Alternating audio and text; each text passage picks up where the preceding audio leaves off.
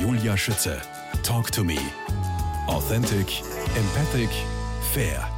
Im Leben geht es immer um Emotionen, sowohl um die positiven als auch um die negativen. Sie zu steuern, persönliche Intelligenz macht Erfolg aus, sagt eine, die es wissen muss, die zweifache österreichische Staatsmeisterin, Vize-Europameisterin, Snowboard-Weltmeisterin und Trägerin des silbernen Ehrenzeichens für Verdienste um die Republik Österreich. Und damit herzlich willkommen, Heidi Narura. Dankeschön, herzlich willkommen auch von meiner Seite. Erfolg, Glück und Zufriedenheit sind das gesellschaftliche Maß aller Dinge. Welche Rolle spielt dabei emotionale Intelligenz? Was darf ich mir darunter überhaupt vorstellen? Ähm, ich glaube, in unserer Gesellschaft ist es schon fast nicht mehr möglich, nicht erfolgreich zu sein, zumindest nach außen hin. Und ich habe so den Eindruck, bin mir oft nicht mehr so sicher, ob das Außen und das Innen wirklich übereinstimmt. Und als ehemalige Spitzensportlerin ähm, habe ich natürlich gelernt, dass der Umgang mit Emotionen, mit positiven als auch negativen, ähm, einfach ein Erfolgsfaktor ist und dass es nicht unbedingt sein muss, dass negative Emotionen negativ sind. Also das heißt, dieser Umgang mit den vermeintlich negativen Emotionen, glaube ich, herausgefunden zu haben, äh, dass das einfach ein Erfolgsfaktor ist, wenn man mit dem umgehen kann. Spulen wir noch ein bisschen einmal zurück. Emotionen steuern zu können, wird zunehmend eine Kompetenz, die notwendig ist, sagen Sie, um in der sich so schnell wandelnden Gesellschaft, um da mithalten zu können. Inwiefern mithalten, das frage ich mich. Oder was passiert, wenn wir es nicht schaffen, mitzuhalten? Wenn wir es nicht schaffen, äh, sage ich mal, unsere Emotionen gut steuern zu können, dann wird dieses, diese Reizüberflutung, von der wir permanent ausgesetzt sind, ähm, wird uns einfach zu viel. Wir sehen, dass ähm, die Burnout-Raten steigen. Es gibt mittlerweile so viele Studien, die ganz klar zeigen, dass wir Menschen überfordert sind. Wir sind mit der permanenten Reizüberflutung einfach überfordert und da spielt eben dieser Umgang mit Emotionen eine entscheidende Rolle. Wenn ich es schaffe, mit der Außenwelt mich differenziert auseinanderzusetzen, dann ist dieser äh, Faktor oder diese Fähigkeit, Emotionen zu steuern, nicht nur ein Erfolgsfaktor, mhm. sondern ist auch ein Faktor, der mir langfristig meine Gesundheit sichert. Der World Happiness Report, der sich ja damit auseinandersetzt und anschaut, äh, was Menschen zufrieden und glücklich sein lässt, ähm, zeigt als Unzufriedenheitsfaktor Nummer eins geistige Krankheit. Im World Happiness Report wird sich im Prinzip angeschaut, welche Faktoren Menschen zufrieden und glücklich sein lassen. Und auch in weiterer, weiterer Folge natürlich auch, was lässt uns Menschen unzufrieden sein. Oder was ist alles daran beteiligt, dass wir unzufrieden und nicht mehr gesund sind. Und da spielt eben Emotionsregulation eine große Rolle. Geistige Gesundheit ist im Prinzip der Faktor schlechthin, um glücklich und gesund zu sein. Also diese Reizüberflutung, der wir eben ausgesetzt sind, äh, spielt einen größere, größeren Gesundheits-, Wohlfühl-, Zufriedenheits-, Erfolgsfaktor, als wir als dass unser rational denkende Verstand sich einzugestehen vermag. Das glaube ich sehr gerne. Jetzt Heidi Narura, wie erfolgreiche Persönlichkeiten Emotionen steuern, was ich weiß, ist ja nur, dass äh, das überhaupt erst ab Mitte 20 möglich ist. Wie also das funktioniert, das haben Sie versucht in Ihrer wissenschaftlichen Arbeit herauszufinden. Auf welche Art und Weise? Und zwar, ich habe mir angeschaut, inwiefern außerordentlich erfolgreiche Spitzensportler und Sportlerinnen und Führungskräfte Emotionen steuern. Also ich hatte da die Möglichkeit, natürlich die besten Sportler und Sportlerinnen aus Österreich sage ich mal, vor mein Mikrofon zu bekommen und haben mir wirklich, also die Mindestanforderung war ein Weltmeistertitel bzw. Olympiasieg. Und ich habe da zwei Jahre dafür investiert und mir wirklich angeschaut, wie steuern so erfolgreiche äh, Menschen, Persönlichkeiten, Emotionen. Und das war für mich natürlich auch ein sehr, sehr spannender Weg. Auf der anderen Seite war ich fast 20 Jahre selber im Spitzensport, habe mir dann, hab dann eine, eine super Ausbildung genossen an der Universität Innsbruck und, und Krems. Und das war so ein bisschen mein Steckenpferd, diese Emotionsregulation. Und für mich hat sich da für mich natürlich ein Riesen, äh, hat, hat das Putzel ein, ein wunderschönes Bild bekommen, eben meine eigene Erfahrung, äh, wissenschaftliche Erkenntnis, aber auch die Erfahrung von außerordentlich erfolgreichen Persönlichkeiten da zusammenzubringen. Und ja, es war sehr, sehr spannend, war sehr anstrengend, langwierig, aber, aber wirklich für mich persönlich ein großes Geschenk, dass ich das, dass ich das machen konnte. Wer waren diese Persönlichkeiten, diese 15 herausragenden? Ja, die, die Namen darf ich natürlich nicht Ach, nennen, hey. aber ich denke, wenn ich sage, ich komme aus dem Wintersport, ähm, Olympiasieger, Weltmeister, kann ich mir vorstellen, dass sich der eine oder andere jetzt seinen Namen dazu dichten War Ihr kann. Cousin da auch dabei? also es waren wirklich die erfolgreichsten Spitzensportler äh, und Sportlerinnen aus Österreich dabei. Okay, wie lautet jetzt das Ergebnis? Ähm, das Ergebnis war für mich äh, aus dem Grund auch spannend, weil ich, sage ich mal, ein sehr offener Mensch bin, offen in Bezug auf, auf der anderen Seite habe ich sehr gern wissenschaftliche Erkenntnisse, auf der anderen Seite erfahre ich die gern selber und wieder auf der anderen Seite bin ich auch, sage ich mal, ein bisschen spirituell angehaucht. Ja, und für mich war das sehr spannend zu erleben. Die Erkenntnis, eine Haupterkenntnis war eigentlich, dass außerordentlich erfolgreiche Persönlichkeiten wirklich einen unglaublich guten Zugang zum Selbst haben. Also in der Psychologie spricht man vom Zugang zum Selbst, ähm, dass man es schafft, sich zu beruhigen, dass man es schafft, den Fokus auf das psychische Teilsystem in einem ähm, zu bekommen, das dafür verantwortlich ist, das einfach alles gespeichert hat. Da ist die ganze, ist, man spricht von der Lebensbibliothek. Das heißt, wenn man in diesem Zustand ist, hat man Zugang zu allem, was man sich bisher angeeignet hat. Also das ist wirklich ganz, ganz spannend. Man könnte auch sagen, das ist das ganzheitliche Fühlen. Wenn man in diesem Zustand ist, bringt man sämtliche andere Teilsysteme Informationen auch hinein. Also man lässt Dinge mehr passieren, als dass man aktiv etwas macht. Man greift im Prinzip auf die ganze Intelligenz von einem selbst zu.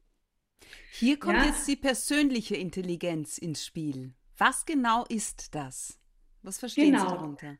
Also die persönliche Intelligenz ist wirklich diese Kombination oder beziehungsweise diese Fähigkeit, genau zu wissen, wann brauche ich meine Logik, wann muss ich ein bisschen strategisch denken, wann muss ich planen und wirklich, sage ich mal, den Kopf benutzen, wann, wann ist das einzusetzen.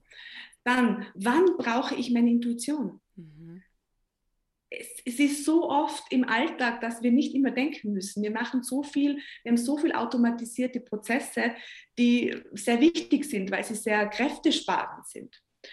Dann, wann brauche ich den Fokus auf Einzelheiten?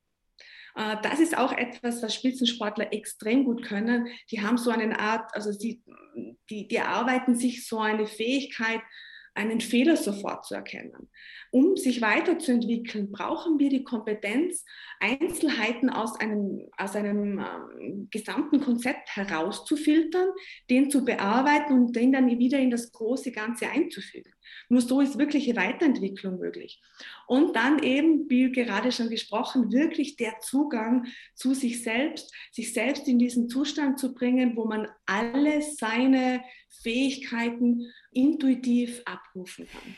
Braucht man dafür ein gewisses Talent oder kann das jeder lernen und trainieren? Haben Sie das so genau schon gewusst und trainiert auf dem Weg zur Snowboard-Weltmeisterin 2007 in der Schweiz? Also aus meiner Sicht äh, kann das jeder lernen, der wirklich, sage ich mal, den, den Mut und auch die Ausdauer auf sich nehmen möchte, auch da dran zu bleiben. Das ist natürlich ein Weg und ich glaube, das ist ein Weg, der, der Weg, der was für Spitzensportler oder Menschen, die, sage ich einmal, von ihrer eigenen Weiterentwicklung abhängig sind, sich natürlich viel, viel leichter tun. Weil ähm, wenn, ich, wenn wir Menschen nicht müssen, tun wir oft Dinge mhm. nicht. Und ich kann jetzt zum Beispiel nur von mir sprechen. Ich konnte das mit 20 überhaupt nicht. Also ich war für meine, also ich glaube, das so beurteilen zu können, ich war eher sehr, sehr schwierig wusste überhaupt nicht, wann ich welch, welches psychische Teilsystem einsetze, wann, wann ich meine, meine, wenn ich einmal strategisch denken muss, wann ich eben diesen Zugang äh, brauche, abgesehen davon, dass ich nicht mal Zugang zu diesem Teilsystem hatte. Also ich musste das mir wirklich über lange Zeit aneignen, was vielleicht auch jetzt noch ein interessanter Punkt ist.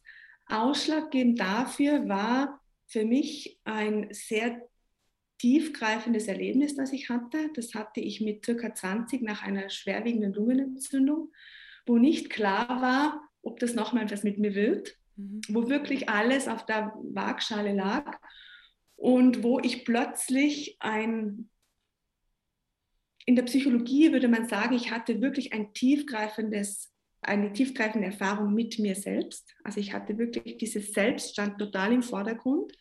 Als Soziologe würde ich vielleicht sagen, ich, ich hatte ein Resonanzerlebnis. Eckhart Tolle, ein spiritueller ah. Lehrer, würde vielleicht sagen, ich hatte ein spirituelles Erlebnis, ich hatte Zugang zum Jetzt. Und ich wusste damals nicht, was mit mir passiert ist. Ich war, glaube ich, bis zu diesem Zeitpunkt sehr an der Oberfläche des Lebens, was ja auch in Ordnung ist. Und das Leben hat für mich ganz, ganz klar gesagt, Heidi, stopp, es geht nicht mehr so weiter. Du kannst nicht nur kämpfen, machen, tun. Es gibt im Leben auch noch etwas anderes. So wie es der Papa gesagt hat, ne? So wie es der Papa mir eigentlich gelehrt hat. Aber wie es auch so ist, denn, denn wenn, wenn man jemanden neben sich hat, der was eigentlich so etwas Wertvolles einem weitergeben möchte mhm. und man mhm. selber einfach anders ist und wie gesagt, sehr einseitig unterwegs ist, war, glaube ich, dieses Erlebnis für mich ganz, ganz wichtig. Und das war ausschlaggebender Punkt, warum ich dann für mich so ein bisschen aufgemacht habe und auch andere Dinge einfach, ähm, ja, zu mir gelassen habe. Ich habe dann natürlich viel gelesen und habe mich auf unterschiedlichste Art und Weise versucht, mir zu erklären, was ist da mit mir passiert. Also das war wirklich ein Erlebnis tiefen Glücks. Ich war einfach nur zufrieden, ich war glückselig. Ich war wirklich im Jetzt angekommen und es dauerte ein paar Monate. Und in dieser Zeit haben sich, hat sich in mir natürlich sehr viel verfestigt, hat sich auch diese gewisse Ruhe oder gewisse Tiefe einfach in mir verankert. Und seitdem, sage ich mal, die letzten 20, 25 Jahre, ist es ein ständiger Begleiter, wo ich mich natürlich permanent auch durch Meditation, durch Yoga, ja, versuche weiterzuentwickeln und, und noch ein Stück für Stück dann noch tiefer einzutreten und das Ganze aber auch irgendwo zu verstehen mhm. und zu erklären. Und da suche ich mir auf der einen Seite natürlich die Wissenschaft, auch die Spiritualität und natürlich viel auch den Austausch mit, mit anderen Menschen. Faszinierend, absolut. Wer jetzt mehr über persönliche Intelligenz erfahren, sie trainieren will, es gibt dafür ein Kompetenzzentrum. Mit Ihnen als Trainerin, als Vortragende und Geschäftsführerin das Hotel- und Kompetenzzentrum Lithium 1600. Was ist das für ein Ort und was bedeutet der Name? ja, es ist erstens mal ein wunderschöner Ort. Es ist nicht weit von Innsbruck entfernt, 30 Minuten von Innsbruck. Ähm, es ist eigentlich ein wunderbares Skigebiet und im Sommer ähm, ja, wunderschöne Natur, was man da erleben kann. Unser Haus, es ist Hotel und Kompetenzzentrum Lithium 1600, heißt aus dem Grund Lithium 1600, weil es genau auf 1600 Meter liegt. Aha. Also es ist mehr oder weniger mitten in den Bergen. Und unser Haus gehört dem Tiroler Skilehrerverband und ist äh, für Ausbildungen äh, gebaut worden. Also wir haben sämtliche Ausbildungen von uns selbst im Haus. Wir haben sehr viele Seminare im Haus. Ich gebe eben auch Seminare im Haus. Und äh, während den Ferienzeiten sind wir auch aber auch ein Hotel und eine Event-Location. Äh, wir führen auch Hochzeiten durch. Also wir sind sehr, sehr flexibel. Flexibel ähm, ist ein gutes Stichwort. Vor welche Herausforderung stellt euch denn die Pandemie ganz aktuell? Ja, die Pandemie ist natürlich schon, wie für viele andere mhm. auch, schon längere Zeit natürlich eine große Herausforderung für uns. Momentan gibt es mehrere Herausforderungen. Auf der einen Seite ist es natürlich dürfen wir Ausbildungen weiterhin machen, äh, werden Seminare gebucht, ähm, kommen Gäste aus Deutschland zu uns, kommen Gäste aus Österreich zu uns, dürfen wir überhaupt öffnen. Ähm, auf der anderen Seite, wenn wir öffnen dürfen, ist das Personalthema, Mitarbeiterthema im Tourismus wirklich ein sehr, sehr großes Thema. Es hätte sich, glaube ich, niemand gedacht, dass es so, so schwierig sein wird, wirklich ausreichend Mitarbeiter, Mitarbeiterinnen für ein Haus zu bekommen, um dann natürlich auch qualitativ hochwertige, qualitativ hochwertiges Angebot wirklich auch anbieten zu können. Ähm, ja, das ist mal, sage ich mal, wirklich die konkrete Herausforderung. Die andere Herausforderung ist natürlich auch in dieser Zeit, äh, ruhig zu bleiben, äh, Ruhe zu auszustrahlen, das natürlich auch an die Mitarbeiter weiterzugeben und das sehe ich natürlich speziell als meine, meine Aufgabe im Betrieb, dass ich da die, die, diejenige bin, ähm, die mit die gutem Beispiel vorangeht auch, ne? Was genau. macht denn Ihnen persönlich an der Pandemie am meisten zu schaffen? Das ist jetzt für mich eine ganz schwierige Frage, muss ich Weil? ehrlich sagen. Weil ähm, ich selber unter Anführungszeichen auch ein bisschen in einer persönlichen Krise schon länger stecke. Und zwar, ich habe Schmerzen in Form von Druck im Kopf, schon seit sechs Jahren. Es wird zwar immer besser, aber das heißt, ich habe seit sechs Jahren mit Schmerzen zu kämpfen. Das heißt, ich bin schon sehr lange in einer persönlichen Krise. Und da fällt es mir jetzt sehr, sehr schwer, im Außen unter Anführungszeichen auch noch dieses Problem für mich mhm. zu sehen. Also mhm. für mich persönlich ähm, steht mein eigenes Wohlbefinden unter Anführungszeichen äh, sehr im Vordergrund. Ich bin permanent mit mir selber beschäftigt, dass es mir selber gut geht. Daher kann ich mit sehr vielen Problemen, die andere Menschen empfinden, nicht zu viel anfangen, weil ich sowieso nicht so viel im Außen unterwegs wäre. Das heißt, ich lebe sehr zurückgezogen und mich beeinflusst es nicht, ob ich irgendwo hingehen darf oder nicht, weil ich sowieso das nicht machen würde. Mhm. Was mich schon beschäftigt, ist ähm, das Thema, was wir vorher schon besprochen hatten, was es einfach mit vielen Menschen macht.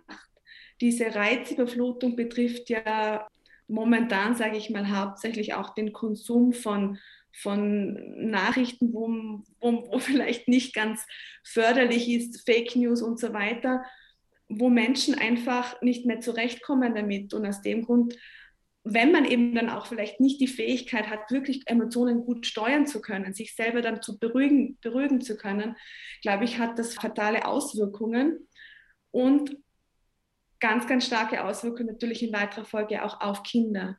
Kinder spüren einfach alles, was Erwachsene fühlen.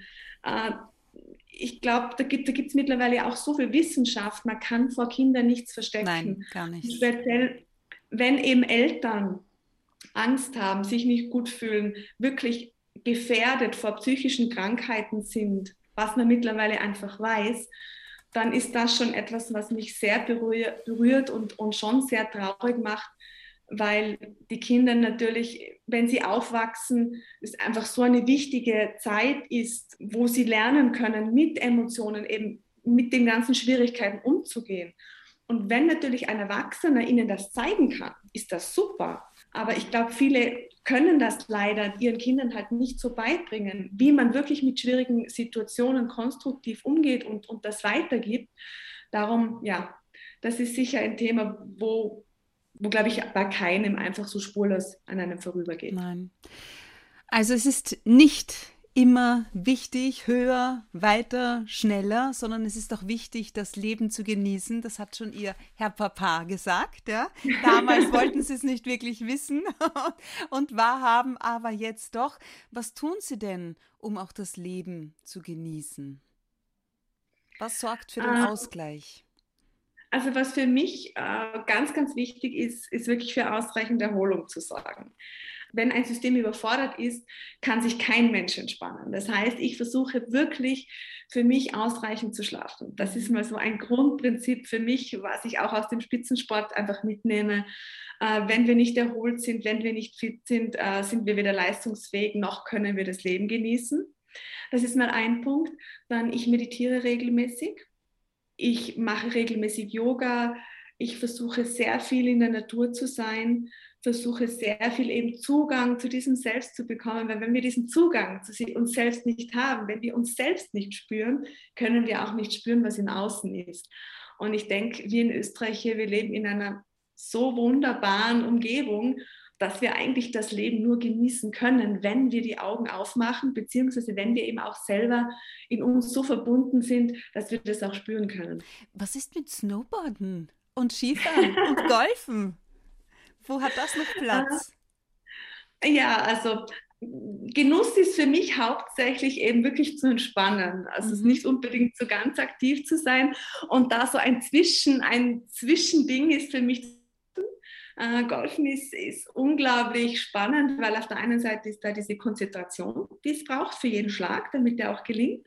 Auf der anderen Seite aber auch dann wieder das Abschalten, dass die Natur genießen, gemütlich unter Anführungszeichen spazieren gehen. Meistens ist man ja auch mit Menschen unterwegs, die man sehr gerne mag, wo man sich zwischen den Schlägen danach austauschen kann.